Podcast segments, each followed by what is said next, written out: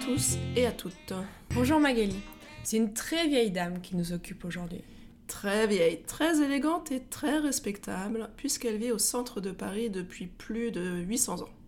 La cathédrale Notre-Dame de Paris a donc brûlé le 15 avril 2019. Le monde entier a pu voir son toit et sa flèche s'effondrer.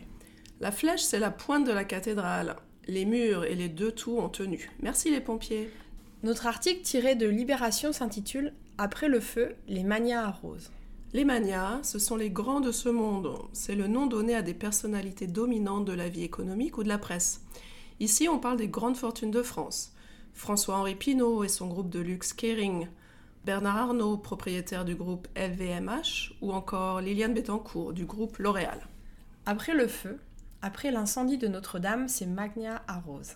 Cela veut dire qu'il verse beaucoup d'argent pour la reconstruction de ce monument historique et hautement symbolique pour la France. Il y a bien sûr un jeu de mots sur le verbe arroser, qui veut dire en premier lieu verser de l'eau sur les plantes par exemple, ou mouiller quelque chose. Mais son deuxième sens est de verser de l'argent. Mais avec une connotation négative. On arrose pour corrompre.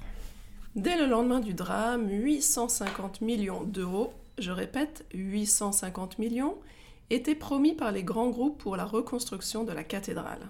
Alors bien sûr, cela prête à discussion en France. Comment peut-on trouver cette somme énorme si rapidement alors que les Français font entendre leurs protestations sociales dans la rue depuis de nombreux mois?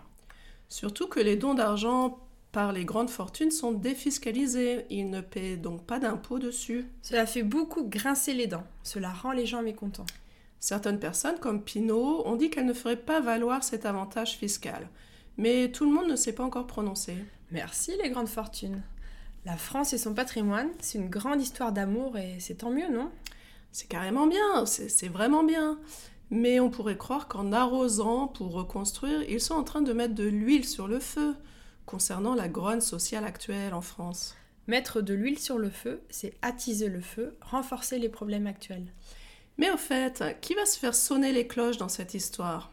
Qui va se faire engueuler ou s'en prendre plein la tête pour rester dans un vocabulaire familier Y a-t-il un responsable un court-circuit, un outil mal éteint, une étincelle, un pyromane, c'est-à-dire une personne fascinée par le feu qui provoque elle-même un incendie? Je ne mettrai pas ma main au feu. Moi non plus. Ne pas mettre sa main au feu veut dire ne pas être sûr à 100%, ne pas jurer que c'est vrai. Alors moi, je ne suis pas une flèche, je ne comprends pas bien vite, mais tu peux me dire comment on peut reconstruire une cathédrale en 5 ans alors qu'on a mis environ 200 ans pour la bâtir? C'est très simple Magali, on est en 2019 et par an 1219. Pardi, j'avais oublié. Pardi bien sûr, je n'avais pas entendu ça depuis le Moyen Âge. Notre vocabulaire, on y va. Alors les manias, c'est le nom donné à des personnalités dominantes de la vie économique ou de la presse. Arroser, ici, c'est verser de l'argent pour corrompre. Cela fait grincer les dents, cela rend mécontent, en colère. Carrément, c'est vraiment. Mettre de l'huile sur le feu, c'est attiser le feu, renforcer les problèmes. Se faire sonner les cloches, ou se faire engueuler, ou s'en prendre plein la tête, c'est se faire disputer. Un pyromane, c'est-à-dire une personne fascinée par le feu qui provoque elle-même un incendie.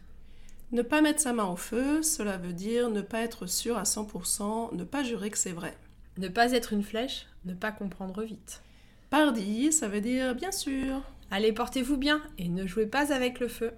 Abonnez-vous et faites-nous entendre sur l'autrefrançais.fr.